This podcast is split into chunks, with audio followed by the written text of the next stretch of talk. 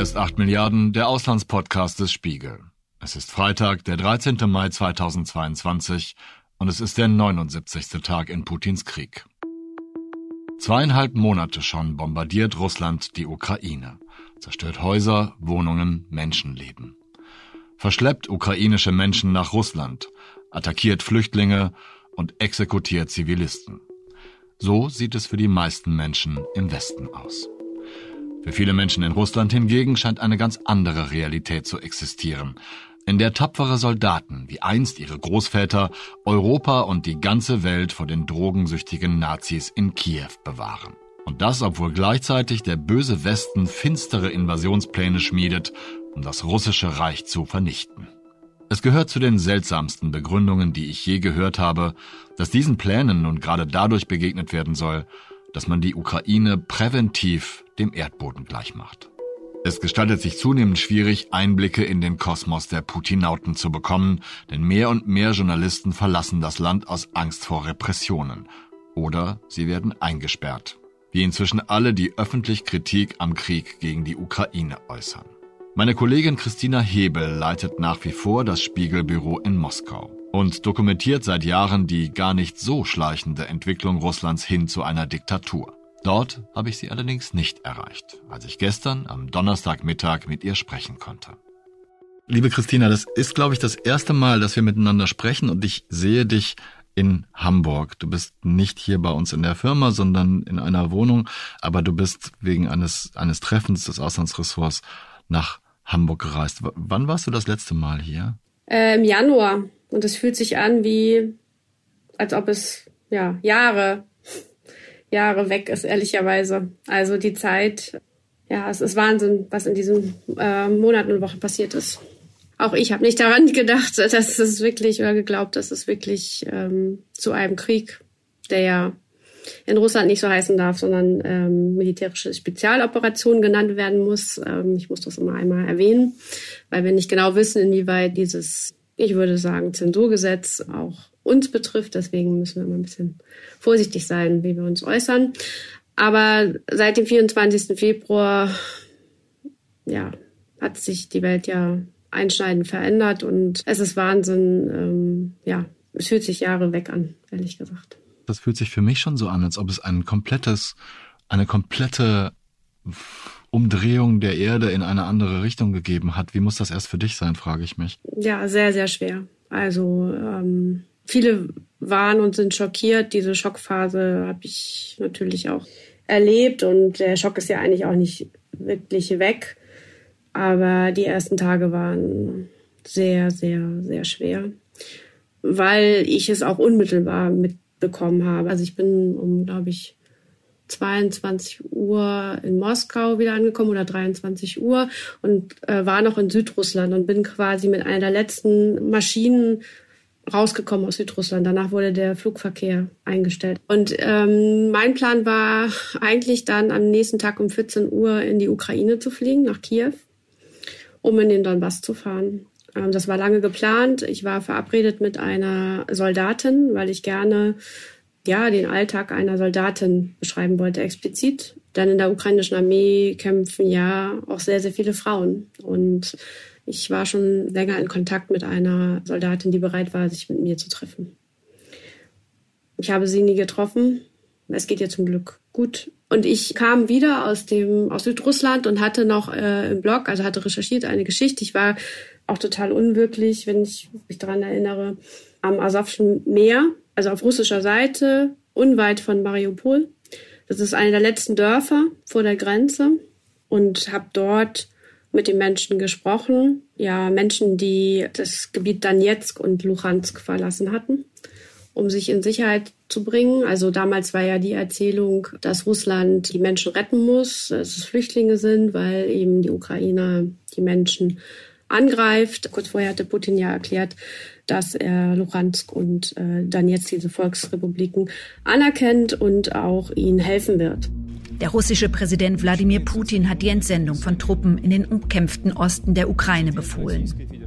Am späten Montagabend unterzeichnet der Kreml-Chef ein entsprechendes Dekret.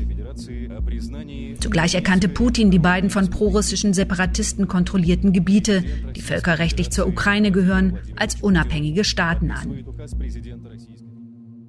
Ich war in diesem Dorf und es fühlte sich schon wahnsinnig unwirklich an. Man sah, da drüben ist die Ukraine, ja. Und wenn ich heute daran so denke, Wahnsinn. Das war wirklich Wahnsinn. Wir sind durch dieses Grenzgebiet gefahren. Man sah nicht direkt in, in dem Bereich ähm, russische Panzer oder Waffen, aber ein bisschen weiter weg. Auf dem Feld standen 50 Panzer. Aber trotzdem habe ich nie daran so richtig glauben können, dass Putin diese Panzer dafür benutzen wird, die Ukraine anzugreifen. Ich war dann auch schon sehr früh wach, tatsächlich um 5 Uhr morgens, weil ich wollte ja äh, in die Ukraine fliegen und wollte eigentlich den Text aus dem Dorf in Südrussland noch schreiben. ja, und habe dann irgendwie auf mein Handy geguckt und sah auf einmal Putin spricht und habe das Staatsfernsehen angemacht. Ja, und habe dann live miterlebt, wie er der Ukraine den Krieg quasi erklärt hat. Deswegen werden wir jetzt handeln. Und wir halten uns dabei stets äh, an die Vorgaben. In diesem Zusammenhang habe ich gemäß Artikel 51 Absatz 7 der UN-Charta mit Genehmigung des Föderationsrates und in Übereinstimmung mit den vor der Föderationsversammlung ratifizierten Freundschafts- und Beistandsverträgen mit der Donetsker Volksrepublik und der Luhansker Volksrepublik beschlossen, eine besondere Militäroperation durchzuführen. Das hat er ja dann lange ausgeführt äh, mit seinen historischen Argumenten, gegen, er müsse gegen, angeblich gegen die Nazis im Nachbarland ähm, vorgehen und all das, was äh, wir jetzt ja immer wieder hören. Er sprach dann von einer Spezialoperation und ich fragte mich immer, äh, was bedeutet das? Und ich habe dann auch sofort den Kollegen, die in der Nacht für uns äh, die Stellung halten beim Spiegel äh, in Australien alarmiert, habe gesagt, ich glaube, es geht los. Und dann war diese Rede vorbei und ich sah in den sozialen Medien, dass die ersten ähm, Raketen in der Ukraine einschlugen. Sirenen in Kiew. Der Krieg hat begonnen. Wladimir Putin hat den Angriff auf die Ukraine gestartet. Und er gilt nicht nur den Regionen Donetsk und Luhansk, sondern dem ganzen Land. Und das ist etwas, was ja bis heute auch mich schockiert und aber auch Russen, die ja äh, Putin kritisch gegenüberstehen, die haben, die sind alle, die haben es auch alle nicht geglauben können. Ne? So und dieses Gefühl ist ja immer noch sehr präsent. Christina, du hast ja davon erzählt, dass du mit dieser Soldatin im Donbass sprechen möchtest, wolltest. Und du hast auch vom Truppenaufmarsch an der Grenze gesprochen. Und das ist das, was uns beide mit diesem Thema verbindet, denn wir haben vor mehr als einem Jahr eine ganze Woche lang, ich glaube fast täglich miteinander gesprochen, als der erste große Truppenaufmarsch, damals hieß es ein Manöver, passierte. Und ich weiß noch genau, dass du mich täglich angerufen hast, nee, jetzt hat er noch was anderes gesagt, nee, so bis hin zu, sie ziehen wieder ab. Und wir waren beide sehr erleichtert. Das trifft das, was du vorhin gesagt hast, dass man es eigentlich gar nicht wahrhaben wollte, glaube ich, ne? dass man es nicht glauben wollte, dass so etwas passieren könnte. Weißt du noch, ob das damals in Russland auch so empfunden wurde? Nicht nur von uns beiden, sondern dass man nach dieser Woche der, der Eskalation, der Drohungen, der Manöver gedacht hat, Ah ja, klar, das ist ein typischer Putin. Jetzt hat er wieder allen seine Stärke gezeigt und jetzt sind wir erleichtert, weil wir wissen, das passiert nicht. Naja, wenn ich heute so zurückgucke, macht das ja alles Sinn, was er gemacht hat. Ne? Also meistens versteht man ja, also es ist ja meistens so, versteht man das ja besser. Ähm, so, das war, also das war meiner Meinung nach der Test dafür, also zur Vorbereitung der Operation gegen die Ukraine. Nee, damals haben auch kritische Russen das vor allen Dingen als Machtdemonstration interpretiert. Und ja auch Experten, also auch wirklich angesehene Militärexperten haben das so gesehen jetzt sind wir halt schlauer. Jetzt wissen wir, dass das wirklich äh, die Vorstufe war und sozusagen dafür diente, vor allem in den USA, das Zeichen zu senden, hier, ich kann das. Es gab ja auch danach noch ein Treffen von, wenn, wenn wir uns erinnern, von Putin ähm, und Biden, was er ja so unbedingt wollte. Ne? Im ähm, Juni, ne, war das Genau, Sommer, genau. Ich, ja. Etwa dreieinhalb Stunden tauschten sich die beiden Präsidenten aus. Bei einigen Themen gab es eine Annäherung. So soll etwa über den Fortgang der nuklearen Abrüstung auf Ministerebene weiter beraten werden. Russland und die USA tragen besondere Verantwortung für die strategische Stabilität in der Welt, weil sie die beiden größten Atommächte sind.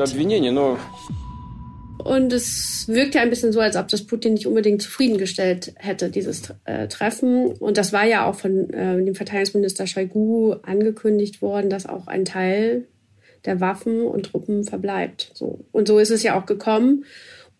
Über den angrenzenden Truppenübungsplatz, wo eben ich ja auch dann da unterwegs war, sind dann ja weitere ähm, Einheiten verschoben worden. Also die sind dann rangebracht worden zum Ende des Jahres. Also es fing dann ja, ja, was war das so? Wahrscheinlich Ende Oktober, November waren ja, kamen ja immer mehr Nachrichten, dass äh, immer mehr verlegt wird an die Grenze. Und interessanterweise war es ja dann schwieriger auch für uns zu recherchieren, weil äh, sich die Gesetzgebung massiv verschärft hatte.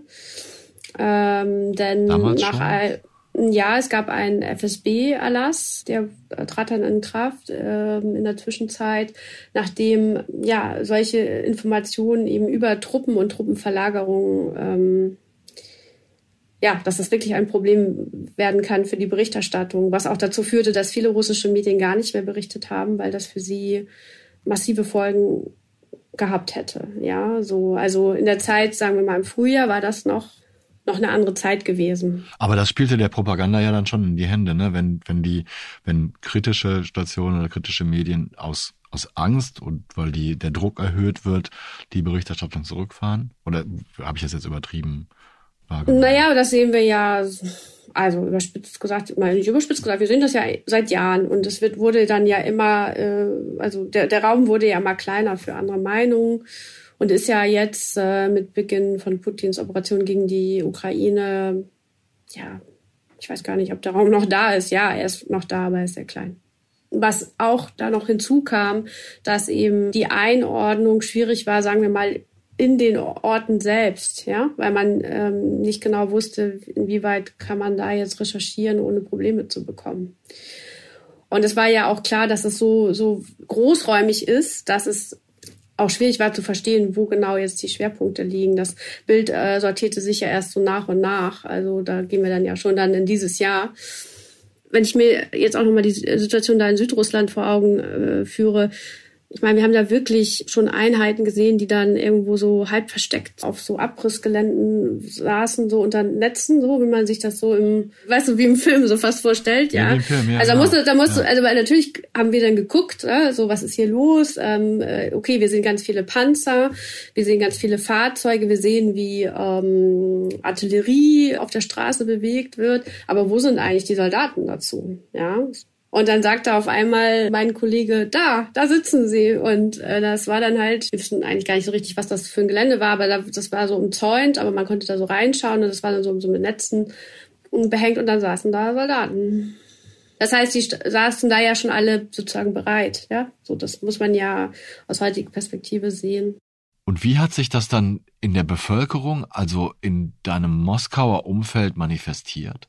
Was die Gesellschaft angeht, man muss ja auch ein bisschen verstehen, in Russland, Putins Herrschaft hat ja Folgen. Zum einen ähm, ist der Raum für kritische Meinungen immer kleiner geworden und auch für kritische Berichterstattung. Und gleichzeitig ist das, was wir heute sehen, auch ähm, eine Folge der massiven Staatspropaganda, die sich ja durch die Operation jetzt ähm, und das Vorgehen gegen die Ukraine massiv nochmal verschärft hat. Also ich merke sehr oft in Gesprächen mit äh, Menschen, dass sie einfach, also Teile, Versatzstücke dieser Propaganda einfach wiederholen und auch überhaupt nicht in Frage stellen, auch wenn sie einfach logische Brüche hat, ja. Also weil einfache Frage, ja, warum unterstützen sie das oder sind sie dagegen? Also meistens unterstützen dann ja die Menschen das. Und dann, ja, dann kommen die Versatzstücke, ja, wir äh, mussten uns ja wehren. Das ist ja auch immer die Erzählung, die Putin mh, wählt und die hat er jetzt ja auch am 9. Mai auf dem Roten Platz wieder gewählt, hat gesagt, В открытую шла подготовка к очередной карательной операции на Донбассе. Ganz offen wurde eine weitere Strafoperation im Donbass geplant und eine Invasion unserer historischen Landgebiete, die die Krim mit einschließen. Kiew hatte die Anschaffung nuklearer Waffen angekündigt. Der NATO-Block begann die aktive Aufrüstung der Territorien in unserer Nachbarschaft. Eine absolut unakzeptable Bedrohung, die systematisch gegen uns aufgebaut wurde, direkt an unseren Grenzen. Russland hat diese Aggression präventiv zurückgeschlagen. Das war die einzig richtige und rechtzeitige Entscheidung, auch wenn sie uns aufgezwungen wurde. Es ging gar nicht anders. Wir mussten uns verteidigen. Ja, die NATO ähm, ist gegen uns vorgegangen. Wir mussten diesen einzig richtigen Schritt wählen. Das ist das, was er gesagt hat. Und das ist auch das, was die Menschen dann immer wieder, also fast wie so ein Mantra wiederholen. Ja, also wir mussten es ja machen. Wir, wir, wir konnten gar nicht anders. Wenn man sie dann aber fragt, ja, aber wieso können Sie das nicht ein bisschen näher ähm, auch erläutern? Ja, dann kommen halt Schlagworte wie, ja, wir müssen ja gegen die Nazis vorgehen. Ja, welche Nazis? Können Sie erklären, wer ist für Sie ein Nazi in der Ukraine? Ja, die Banditen da. Die Banderowts, also damit sind dann die Nationalisten gemeint, ne? also Bandera, ähm, ne, die Figur äh, in der Ukraine. Aber es wird dann halt nicht weiter erklärt. Es, also es, ja, ist das für Sie die Regierung oder wer ist das dann? Ja, also da, da, da es sind Schlagwörter und das kann ich einfach mir da nur mit erklären, dass Nazis und Faschisten waren ja oder sind einfach Begriffe. Der Urfeind, so, ne? Ja, der ja. Urfeind, Begriffe für ja viele Russen und Russen natürlich aus der tragischen Geschichte auch aus den äh, Millionen Toten aus aus dem großen Vaterländischen Krieg, wie der Zweite Weltkrieg in Russland heißt. Und das hat sich so in das kollektive Gedächtnis gebrannt, dass das der Anknüpfungspunkt ist. Putin hat es geschafft, den Anknüpfungspunkt zu ziehen, also zwischen dem äh, Zweiten Weltkrieg und jetzt dem Krieg in der Ukraine. Ich war erst total entgeistert, als ich das erste Mal so ein, so ein Plakat gesehen habe in, in Moskau. Das hing an einem Fenster in einem Café, Restaurant. Und da stand dann wirklich drauf 1945-2022. Also es wird wirklich wie eine Linie gesehen und ja, das, also es ist beklemmend, ne? Aber es, dieser Erzählung wird gefolgt. Die Menschen erzählen das dann genau so, ja, und das ist nicht nur einer. Also ich habe auch am 9. Mai mit sehr vielen Menschen auf den Straßen gesprochen. Nun muss man aber auch wissen, dass auf die Straße zu diesen offiziellen Veranstaltungen, ähm, also die Menschen sind, haben wollten dann gerne ähm, die Parade schauen, also dann sehen sie, wie die Panzer, gepanzerten Fahrzeuge, Raketen na, über die großen Straßen fahren, dann gucken sie und machen Fotos. Sechs Wochen nach der Kapitulation Nazi-Deutschlands lässt Josef Stalin eine Siegesparade auf dem Roten Platz abhalten. Mit 40.000 Soldaten, einem 1300 Köpfe starken Orchester und mehr als 1800 Militärfahrzeugen war es die größte Militärparade in der Geschichte der Sowjetunion. Neben der Oktoberrevolution hatte das Land nun einen zweiten Gründungsmythos. Und danach ähm, versammeln sie sich in Parks oder nehmen an einem Marsch durch die Stadt äh, teil, wo sie dann Fotos zeigen von ihren gefallenen Verwandten. Großvätern ne, und Verwandten. Aus, aus dem großen aus dem Vaterländischen Krieg. Aus dem Zweiten Weltkrieg. Was ja eigentlich auch eine schöne Idee ist und sie stammt auch von, ist eine Privatinitiative aus Tomsk, Sibirien, die aber der Kreml gekapert hat. Ja, um das halt sozusagen in der offiziellen Linie dann zu zelebrieren. Und ich habe wirklich mit vielen Menschen gesprochen, aber eben, es war immer, immer wieder diese Erzählung, immer, immer wieder. Und für mich ist es nochmal so sehr, sehr bewusst geworden, dass alle die, die eine andere Meinung haben, dann zu Hause bleiben oder auch gar nicht mehr da sind. Wir haben ja gesehen, dass Hunderte, Tausende das Land verlassen haben in den letzten, ja, jetzt zweieinhalb Monaten seit Anfang der Operation. Und ähm, das ist etwas, was mich sehr umtreibt, weil es ist quasi, wie Putin es gesagt hat, jeder, der, der irgendwie eine andere Meinung hat, gilt als Verräter. Er hat es ja auch wörtlich gesagt, das ist der Verräter. Und es ist wir und ihr. Ja, und die ihr, der ihr Teil der Gesellschaft, der muss halt sehen. So, der gehört nicht zu uns. Und der verbleibende Teil der Gesellschaft kriegt dann nur das Heldenhafte zu sehen? Also nicht die grausamen Attacken auf die Zivilbevölkerung in Mariupol zum Beispiel, die wir hier sehen? Davon ist ja äh, in Russland auf russischer, wenn ich das Staatsfernsehen hier anmache, überhaupt keine, äh, wird ja überhaupt nicht gesprochen. Im Gegenteil, es wird versucht, ähm, ein Bild zu inszenieren, nach wie vor auf uns haben die Menschen dort gewartet. Also das bezieht sich jetzt auf den Donbass gerade, ja. Also dann wird, dann wird der Mitarbeiter des Staatsfernsehens gezeigt, ja, der dann halt mit einem Soldaten russischen unterwegs ist im Kampfhubschrauber und unten fährt äh, eine Kolonne von Fahrzeugen irgendwo im Donbass. Das weiß man ja mal nicht genau, wo das dann ist und und dann macht der Soldat, hält dann die Hand auf einmal hoch und der Reporter, also der sogenannte vom Staatsfilm, sagt, ja, und hier sehen wir, wie der Soldat ähm, den Menschen zuwinkt, weil sie ihm ja auch zuwinken. So, aber es wird, werden überhaupt keine Bilder gezeigt, wie Menschen wie jemand zuwinkt, weil es ja auch gibt so. auch keine Bilder, dass die Leute den russischen Invasionen Es gibt zuwinken. also es ja. gibt sicherlich Menschen im Donbass und in der Ostukraine, die für Russland sind die auch glauben, dass es die Ukraine ist, die sie angreift. Das gibt es, das dürfen wir nicht vergessen. Es gibt auch Menschen, im Übrigen, die aus Mariupol ähm, nach Russland äh, gegangen sind und auch nicht wenige und auch dort bleiben wollen. Das gibt es. Es ist ja, es ist ja nie schwarz-weiß. Ich möchte auf den Punkt nochmal hinaus, dass du sagst, es gibt Leute, die gehen einfach nicht mehr zum Tag des Sieges hin zur Parade, weil sie anderer Meinung sind. Die verweigern sich vielleicht das dem Staatsfernsehen. Es gibt ganz viele Leute, die das, die die Geschichte einfach so weitertreiben. Das hast du gerade sehr schön, schön nicht, aber ein, eindringlich erzählt, dass das so ist. Das merkt man ja auch in Deutschland. Also man, man sieht es hier ja bei Demo pro-russischen Demonstrationen, wie diese Erzählung einfach, einfach weitererzählt wird, ohne dass man kritisch drüber nachdenkt. Es sind in Kiew über 300 tote Zivilisten gefunden in worden. Kiew. Gedenken ja, weil Sie, sie, weil sie von ihren eigenen Soldaten heute? als Geiseln genommen werden und beschossen werden von ihrer eigenen Armee. Und das ist ein Fakt. Und das ist ein verdammter Fakt und den kann man nicht abstreiten. Also die Ukrainer werden selbst Das, was von den hier Ukrainern gemacht wird in den. Medien, das ist reinste antirussische Propaganda. Es wird hier alles dafür gemacht, dass Russland diskreditiert wird. Aber der alles. Kreml macht doch die Propaganda. Kreml macht Propaganda, natürlich, ja. Und hier nicht, oder was? Meine Frage ist aber, es gibt diese weit verbreitete Annahme, dass große Teile der russischen Bevölkerung überhaupt nicht wissen, was in der Ukraine passiert. Ist das so oder ist es eher so, dass die Leute, auch da haben wir drüber gesprochen, sehr wohl wissen, was passiert, aber nicht darüber sprechen wollen, weil es einfach nicht möglich, weil es zu gefährlich, weil es für ihren persönlichen Bereich zu prekär ist? Also die Mehrheit der Russen weiß natürlich, dass es diese Militäroperationen gibt. Aber sie haben ein ganz anderes Bild, nämlich es werden keine äh, Zivilisten angegriffen. Das ist die Erzählung äh, der Führung und auch im Staatsfernsehen.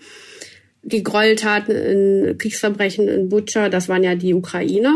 Oder es werden dann so viele Varianten der angeblichen Geschehnisse verbreitet, dass dann äh, viele Menschen überhaupt nicht mehr wissen, was eigentlich passiert ist. Also es wird sehr viel Unsicherheit geschürt.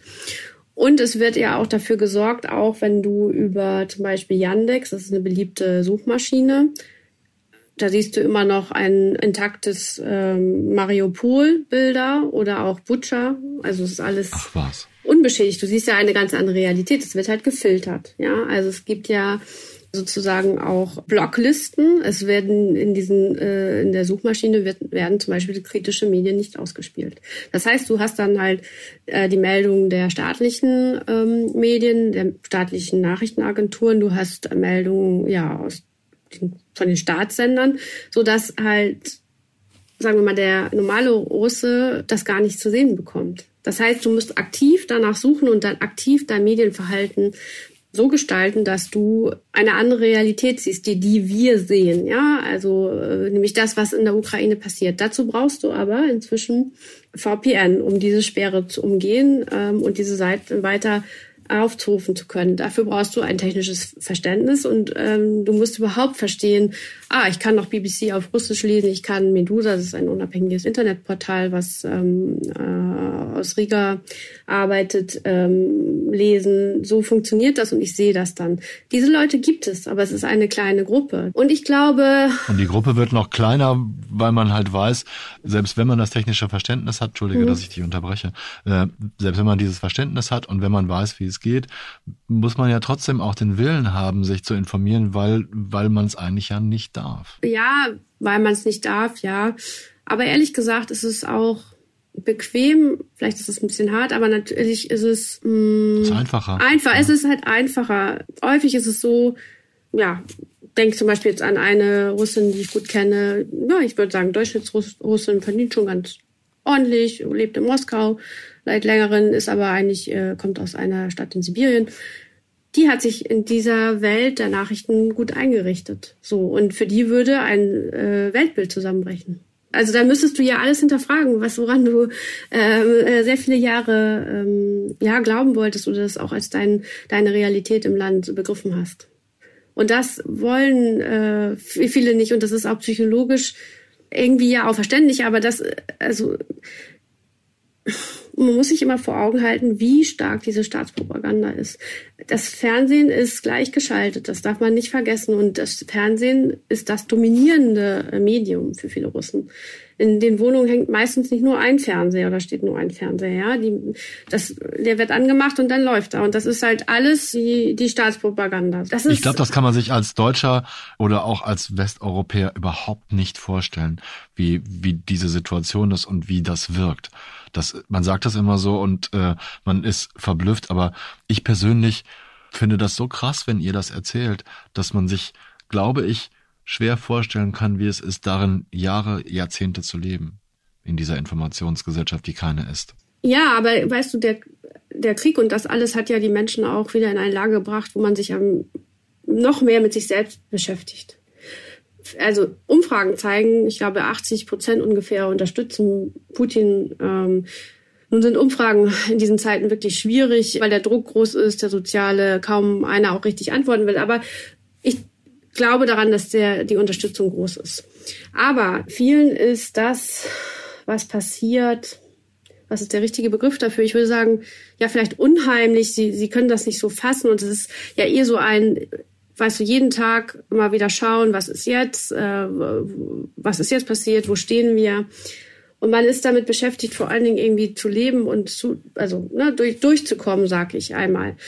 Das ist so die Realität. Und es wurde ja auch die Frage, auch in Deutschland unter anderem diskutiert, ist das jetzt Putins Krieg oder ist es der Krieg der Russen gegen die Ukraine? Was würdest das, du denn sagen? Äh,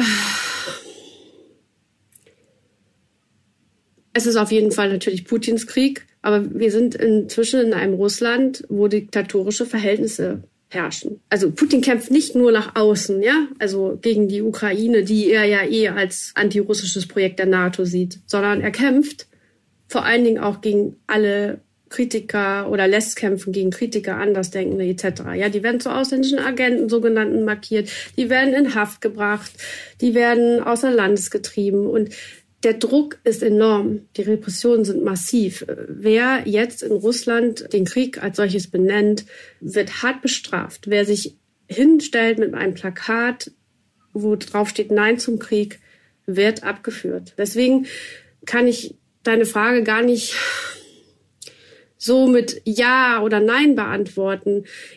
Ich sehe halt, dass der Druck enorm ist. Ich sehe natürlich auch, dass viele Russen sich äußern und sagen, ja, ich unterstütze Putin und ja, ich unterstütze ihn in dieser Operation. Aber wir haben überhaupt nicht den Effekt wie nach der Annexion der ukrainischen Schwarzmeerhalbinsel Krim. Mit einer patriotischen Feier haben tausende Bewohner der Krim den Anschluss an Russland gefeiert. Die Bevölkerung hatte in einem international kritisierten Referendum für die Zugehörigkeit der Halbinsel zur russischen Föderation gestimmt. Ein ähnliches Szenario in Moskau. Dankbarkeit bei Bewohnern der russischen Hauptstadt. Das ist sehr schön, fast unglaublich, dass dieses Ereignis passiert ist. Wir danken Putin, der das hier organisiert hat. Wir haben nicht Hurra, überhaupt nicht. Ja, das habe ich auch bei der Parade äh, gemerkt, als dann äh, die Panzer und Waffen da vorbeifuhren. Da wurde mal kurz gejubelt und geklatscht, aber das war überhaupt nicht so, dass äh, da, also auch die, die Zs, diese Buchstaben, die ja auf den ähm, Panzern und Waffen, die in der Ukraine, also von den Russen eingesetzt werden, zu sehen sind und ja jetzt als sozusagen Putins wie soll ich sagen, Kriegssymbol gelten. Die sieht man in Moskau relativ wenig. Man sieht sie immer wieder auf Autos geklebt oder auch gemalt auf dem Asphalt oder auch an Gebäuden. Dann wird das so an, also beleuchtet. Aber gar nicht so massiv. Und man hat es auch am 9. Mai nicht so massiv gesehen. So, es gibt nicht dieses, ja, also super. Ne? Das, das Gefühl gibt es nicht. Nein, das, ja. das Gefühl gibt es nicht. Und das hat dann natürlich auch was damit zu tun, dass äh, viele Russen und Russen schon verstehen, wo geht das eigentlich alles hin? Ne? Weil das Interessante war ja auch an Putins Rede am Montag, am 9. Mai.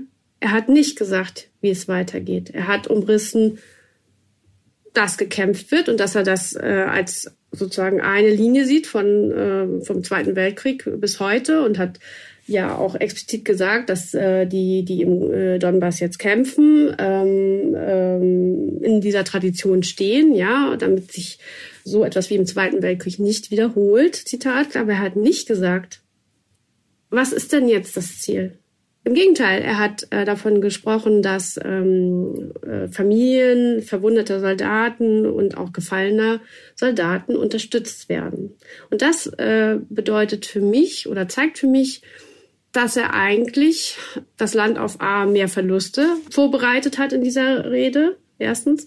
Und zweitens, dass wir vor einem sehr langen Krieg stehen. Und viele Russinnen und Russen haben schon Angst davor, dass Putin die Grenzen dicht macht, äh, nämlich dann, wenn er zur Generalmobilisierung aufruft. Das heißt dann ja, dass die Männer eingezogen werden und kämpfen müssen. Und das ist etwas, was ja dann dazu führen würde, dass der Krieg wirklich im Alltag von allen Russen ankommt. Und im Moment ist das Gefühl in Moskau so, dass der Krieg ganz weit weg ist. Der findet überhaupt nicht statt. Ich fühle mich da wie in einem Paralleluniversum. Also wenn ich nicht unabhängig kritische Medien aufmache, deutsche Medien lese, auf äh, mit Kollegen in der Ukraine spreche, Twitter aufmache, sehe ich das ja alles sonst nicht. Kann man sagen, wie das in der Bevölkerung wirkt? Also diese Diskrepanz zwischen Menschen im Bann der Staatsinformation und anderen, die das technische Verständnis, das du gerade angesprochen hast, mitbringen und außerdem das Bedürfnis besitzen, sich auch anderweitig zu informieren? Der Punkt ist doch einfach, russische Familie, ja, da sind ja mehrere Generationen dann. Da gibt es jetzt wirklich Auseinandersetzungen, weil natürlich die Kinder sagen so, hier, das passiert in der Ukraine, ja, da werden äh, Menschen getötet, gezielt Zivilisten. Schaut euch die Bilder aus Mariupol und äh, Butscha an. Das ist wahnsinnig schrecklich. Und äh, die Eltern sagen dann, nein, also im Staatsfernsehen wird das alles nicht gezeigt, das kann nicht sein. Und außerdem sind wir natürlich für Putin. Also Putin ist so, ne, wir stehen natürlich hinter Putin. Weißt du, da sind so viele Risse und Gräben im Moment. Ähm, und ich rede nicht davon, von Familien, wo Verwandte in der Ukraine leben und der andere Teil in Russland. Ich rede wirklich auch über russische Familien. Und gleichzeitig, äh, was mich sehr umtreibt, ist bei vielen auch so das Gefühl, ja, wir müssen jetzt durchhalten und dann wird das schon wieder alles gut. Ja, das ist, dieses Gefühl ist auch deshalb da, weil an den Geschäften westlicher äh, Marken wie H&M oder Sarah, an solchen Geschäften steht immer noch ein Zettel an der Tür, wo drauf steht, temporär geschlossen. Also, weißt du, das, das, Signal ist, ja, also das, wir müssen jetzt durchhalten. kurz dann wird das schon, aber, dann, dann kommen sie wieder. Selbst bei McDonalds ist das so. Die, die Läden sehen so aus, ob da morgen einer das Licht wieder anmachen kann und dann werden die Burger gebrutzelt, ja, so. Und das glauben auch viele, viele Russen und Russen. Im Alltag, ja, es gab dann eine Zeit lang kein Reis mehr und keine Tampons, weil die im Westen produziert werden und auch andere Produkte gab es äh, zeitweise schlecht zu bekommen oder nicht.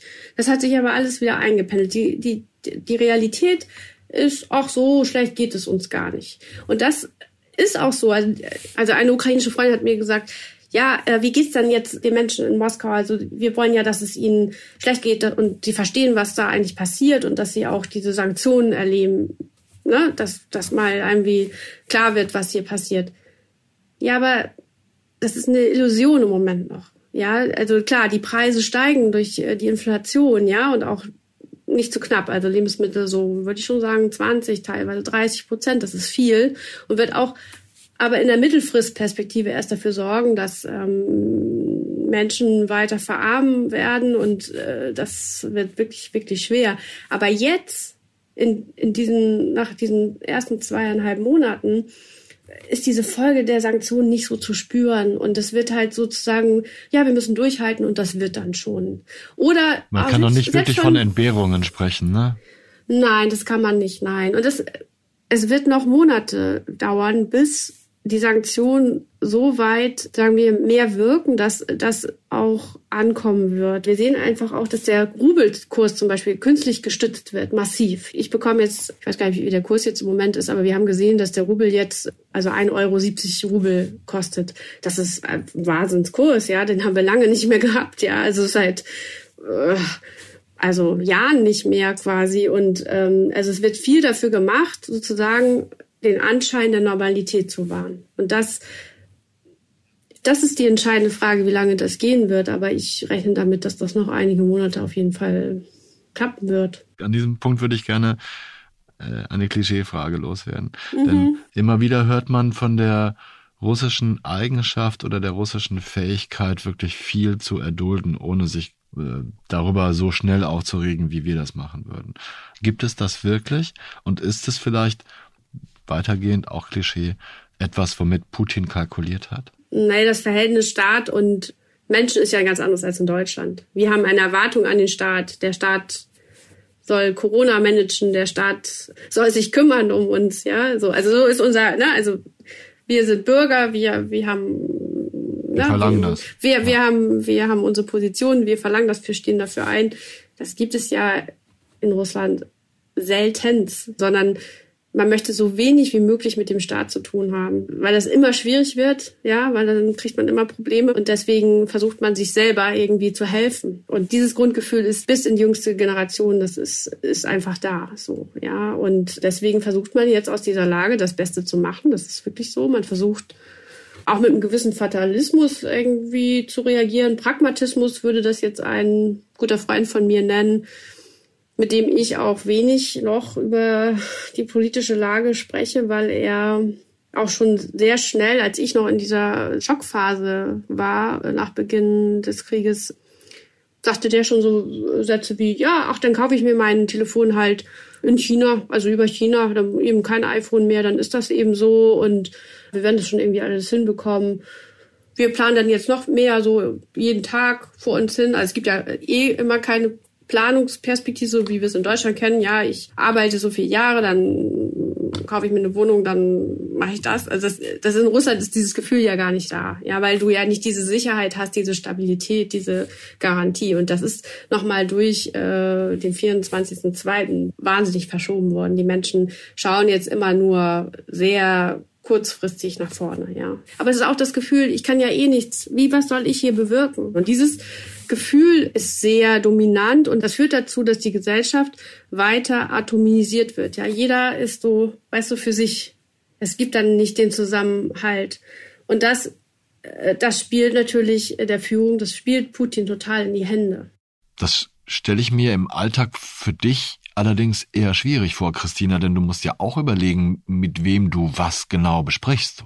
Auch eine Anekdote. Ich, ich saß gestern im Flugzeug ja auf dem Weg über Istanbul nach Hamburg und äh, neben mir saß ein, ein Russe und fragte dann irgendwie, ja, Sie haben ja einen Akzent da im Russischen, wo kommen Sie denn her? Und es war so sechs Uhr morgens und ich hatte nicht so Lust über irgendwie zu sprechen. Und ich meinte so, ja, warum ist das jetzt wichtig? Weil es, also ich merke natürlich auch, dass ich also mehr auf der Hut bin inzwischen, mit wem ich wie rede, weil ich, also morgens, es war sehr früh und ich hatte auch wenig geschlafen.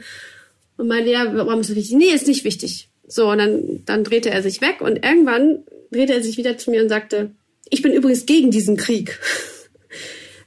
also, was ich damit sagen möchte, möchte, man ist jetzt immer so, man muss sich entscheiden okay, wo, und weiß nicht, ob man steht, sagen wo, darf. Ne? Genau, wo, wo steht, wo stehe ich, wo steht er, ja? Und, und er hatte wirklich dann das Bedürfnis, mir zu erzählen, und er hat auch klar von Krieg gesprochen, wie er dazu steht und äh, warum er das alles total schrecklich findet. Ähm, aber das ist so eine Begegnung, die ich sehr typisch im Moment finde. Man tastet sich auch so ab. Ja, das habe ich auch gemerkt äh, in dem Haus, wo ich wohne, wo ja alle wissen, dass ich aus Deutschland komme wo dann immer so zwischen den Zeilen mir zu verstehen gegeben wird, dass man das ja alles gar nicht gut findet. Ne? Das ist natürlich auch nicht immer so typisch für Russland, weil wir reden dann von Moskau, ja, da sind die Menschen noch kritischer eingestellt und das ist in, in kleineren Städten, äh, in ländlichen Regionen, äh, abseits der großen Städte sicherlich anders. Ne? Inwiefern haben dich denn diese inzwischen zehn Wochen Krieg ich verändere das vielleicht übertrieben, aber geprägt oder was hat das mit dir gemacht? Kannst du das sagen? Mit mir als Journalistin oder Und als mit Mensch? mir als Mensch? Ist eine sehr schwierige Frage, weil also ich merke, dass ich, ähm, dass es mir emotional nicht gut geht. Also es hat sich, also ich hatte diese Schockphase. Der erste große Schock ist äh, vorbei, auch bei mir. Danach wirkt er natürlich nach und jetzt ist so, so eine Phase eingetreten, die ich auch bei den vielen Russen um mich herum wahrgenommen habe, der Konsolidierung. Es ist so Alltag geworden. Das ist ähm, schwierig, ja. Also Alltag dann für viele so, ja, das ist weit weg, ich habe da nichts mit zu tun. Für mich ist es eben nicht weit weg und bestimmt ja auch meine Arbeit, weil für uns in Russland mit diesem Krieg auch ein sehr einschneidendes Gesetz in Kraft getreten ist, nämlich das sogenannte Gesetz gegen Fake News in Anführungsstrichen. Und da unter Fake fällt jetzt äh, wirklich alles, was der äh, offiziellen Linie widerspricht. Auf der Rangliste der Pressefreiheit steht Russland heute auf Platz 150 von 180. Immer mehr Gesetze beschränken die Medien- und Internetfreiheit. Wer als Journalist Geld aus dem Ausland bezieht, gilt automatisch als ausländischer Agent. Beiträge müssen entsprechend markiert werden, ansonsten droht Haft. Und das führt auch dazu, das habe ich auch mehrmals jetzt schon wahrgenommen, dass viele Russinnen und Russen Angst haben, mit Ausländern zu sprechen. Also das äh, wirkt auch alles sehr zusammen. Die Arbeit ist ähm, dadurch sehr, sehr viel schwerer geworden, ähm, weil ich muss auch vor allen Dingen aufpassen, dass ich meine Gesprächspartner nicht gefährde. Das ist äh, wirklich etwas, was mich umtreibt. Das Land wird sich sehr, sehr einschneidend weiter verändern. Wir werden sicherlich die Folgen der Sanktionen sehen und wir wissen nicht, wie lange dieser Krieg von Putin dauern wird. Er wird lang dauern, ist meine Befürchtung. Und ähm, natürlich rede ich auch mit äh, befreundeten Kollegen darüber, wo für jeden von uns so die Grenze irgendwann ist, weil es halt wirklich auch ich Angst habe, äh, was passieren kann, was mit unseren Mitarbeitern passieren kann, aber was auch mit mir passieren kann. Die Folge dieser Zensur ist ein steter Exodus von Journalisten aus dem Land. Um ihren Job auszuüben, fliehen sie nach Georgien, die Türkei, Armenien, ins Baltikum, nach Polen oder Tschechien. Heute sind hunderte Journalisten aus Russland verstreut in ganz Europa. Genaue Zahlen dazu gibt es nicht. Also mich treibt wirklich um, wie die deutsche Regierung mit Oppositionellen, also sowohl Aktivisten als auch Journalisten aus Russland umgeht. Und die deutsche Regierung hat bisher immer noch keine ähm, Regelung geschaffen, die solchen Menschen Wiesen ermöglicht und eine Perspektive. Das ist etwas, was mich wirklich umtreibt, weil ich auch selber versucht habe, Kolleginnen zu helfen. Und viele dieser Menschen sind jetzt in einem sogenannten Drittstaat, also sie sind aus Russland raus und sind in Armenien, in Georgien, in der Türkei und sitzen da und wissen nicht, wie weiter. Ich glaube, es, es ist wahnsinnig wichtig, dass die deutsche Regierung dort eine Lösung findet. Wir haben schon bei Afghanistan und auch zum Teil bei Belarus gesehen, dass es diese Lösung nicht gab. Ich kann nur das Beispiel erzählen, dass ich mit einer Frau eines sibirischen Journalisten gesprochen habe. Der hat es gewagt, darüber zu schreiben, dass elf Beamte der Sonderpolizei äh, sich geweigert haben, weiter in der Ukraine eingesetzt zu werden, weil sie erlebt haben, was ihnen passiert ist. Sie wurden da beschossen, viele sind gestorben von ihren Kollegen und sie wollten da nicht mehr hin. Und er hat gewagt, darüber zu schreiben. Und er ist jetzt genau nach diesem Paragraph Diskreditierung angeblich der Armee, wird er beschuldigt und wurde auch sofort in Untersuchungshaft genommen. Der wird wahrscheinlich für Jahre eingesperrt werden. Nach kurzem Aufenthalt in Deutschland wird Christina wieder nach Moskau fahren. Für den kommenden Montag sind wir auf einen Kaffee verabredet und werden uns dann tatsächlich zum ersten Mal persönlich begegnen. Danach bleibe ich im sicheren Spiegelhaus in Hamburg, während sich Christina auf den Weg zurück nach Moskau macht. Hoffentlich geht alles glatt. Das hoffe ich für sie. Und ich hoffe das für uns, damit sie weiter aus dem Land berichten kann, das die Meinungsfreiheit ebenso zum Ziel seiner Unterdrückung gemacht hat wie die Ukraine und die freie Wahl einer individuellen Lebensweise. Noch immer fällt es mir schwer, mich in jene Menschen hineinzuversetzen, die das anders sehen. Die ganz offensichtlich tatsächlich glauben, Putin hätte Recht, hätte das Recht, für seine Sichtweise der Dinge andere Länder zu überfallen, Krankenhäuser zu zerstören und Gebäude mit der Aufschrift Kinder zu bombardieren. Ich finde es schwierig zu verstehen, dass man sich gleichzeitig der bequemen Illusion hingeben kann, dass diese Vorgänge einem gerechten Plan folgen.